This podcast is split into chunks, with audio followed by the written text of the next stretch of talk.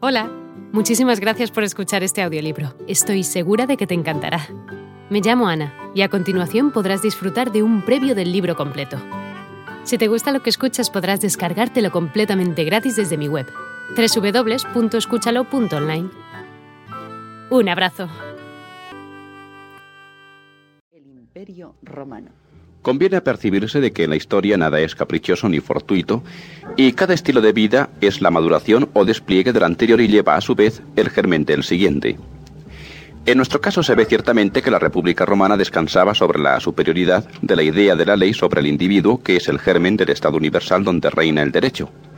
Es decir, la República lleva el germen del imperio, pero a su vez el imperio, como Estado universal, necesita una religión universal y ya desde los primeros años del imperio nace el cristianismo. La maduración de la idea de religión universal coincide con la descomposición del imperio. Es decir, cuando la idea del imperio se derrumba, queda en pie otra que va a ser su sucesora durante varios siglos, el cristianismo. Decimos que la República lleva en sí el germen del imperio, o lo que es igual, que el imperio solo es la maduración del ovario republicano. La preponderancia que da a Roma su sentido de la ley y el derecho la conduce a conquistar el mundo. Esto ocurre hacia el siglo II antes de Jesucristo y es precisamente entonces cuando los romanos descubren su antítesis, Grecia. Frente a la ley impersonal y práctica, la razón individual y teórica, frente al derecho, lo que hay que hacer, la especulación, lo que no puede nunca hacerse del todo frente al jus, derecho, la justicia, virtud abstracta. La fermentación que las ideas griegas originan en las monolíticas creencias romanas durante los dos últimos siglos de la República, segundo y primero antes de Jesucristo, producen el derrumbamiento de las mismas y la exaltación del imperio. Pero, ¿qué es el imperio?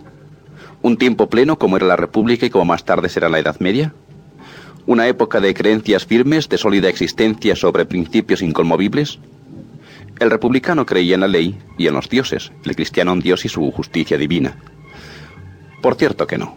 El imperio es sólo la transición entre dos periodos de seguridad y madurez, la antigüedad clásica y el cristianismo. Por eso es una época inestable, profundamente inquieta y desasosegada, siempre en lucha consigo misma, el imperio, como veremos, es una solución de urgencia tres siglos de crisis y desequilibrios. Hemos dicho que la República era un poder impersonal regido por la ley. Por el contrario, el imperio cristiano y su prolongación, el bizantino, son una monarquía absoluta y teocrática. Pero el imperio es solo una transición entre estas dos formas absolutas.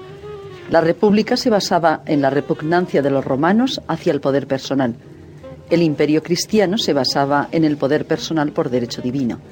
Pero ¿en qué se basó el imperio desde Octavio Augusto hasta Diocleciano?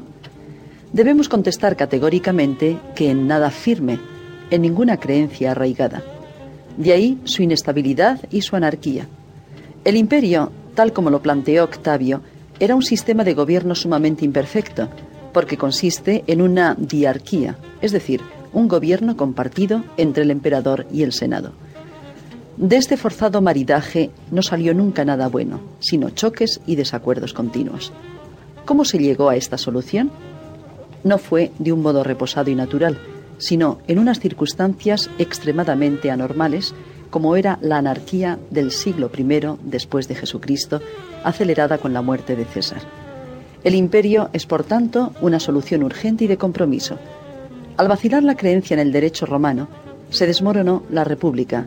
César intentó una solución, la monarquía absoluta, divinizada, de tipo oriental. Ya hemos visto que esta solución fue luego llevada a cabo por Diocleciano y Constantino en el imperio cristiano. Pero a la muerte de César no quedó nadie capaz de continuar sus ideas. Y aquí llegamos al punto principal. Octavio Augusto, que era nacionalista y aristócrata, no se atrevió a implantar una monarquía y decidió respetar las instituciones republicanas. ¿Qué sucedió entonces? La República estaba desacreditada y era incapaz. Ella misma demuestra su impotencia devolviendo el poder imperial a Augusto. Pero Octavio no admite decididamente el poder, sino con escrupulosa ñoñería como aquel a quien le imponen una dura carga y solo acepta de esta lo indispensable. Queda así establecida la inestable diarquía.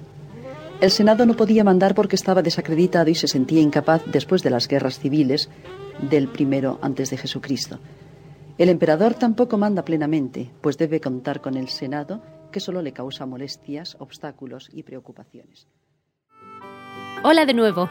No está mal para ser solo una pequeña muestra, ¿verdad? Si te ha llamado la atención, recuerda que encontrarás este audiolibro completo y gratis en www.escúchalo.online.